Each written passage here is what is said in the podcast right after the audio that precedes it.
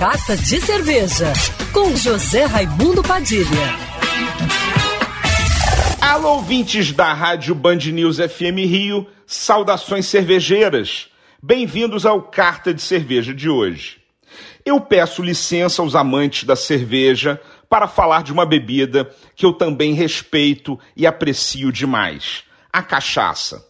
Saiu esse mês o resultado do quinto ranking Cúpula da Cachaça, uma das mais representativas e importantes premiações de cachaças artesanais aqui do Brasil, onde especialistas no assunto fazem degustações às cegas para eleger as melhores cachaças agrupadas em três categorias: brancas, armazenadas e envelhecidas e premium e extra premium.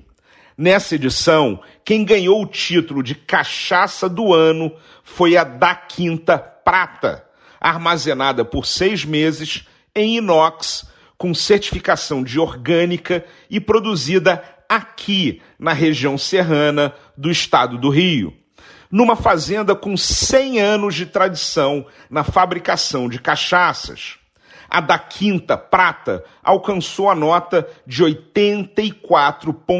84,43, a maior pontuação entre todas as cachaças degustadas, confirmando o que os jurados sentiram durante as avaliações das amostras, que esse ano foi o ano das pratas, as cachaças brancas que não passam por madeira. Além da Campiã, outra marca de cachaça produzida no Rio também teve uma ótima colocação. Foi a Pindorama Prata, produzida no Vale Fluminense do Café, que ficou em segundo lugar entre as cachaças brancas.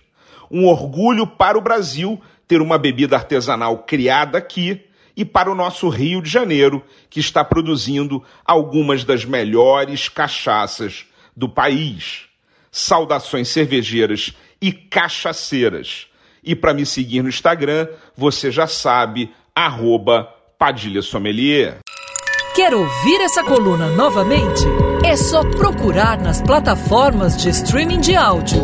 Conheça mais dos podcasts da Band News FM Rio.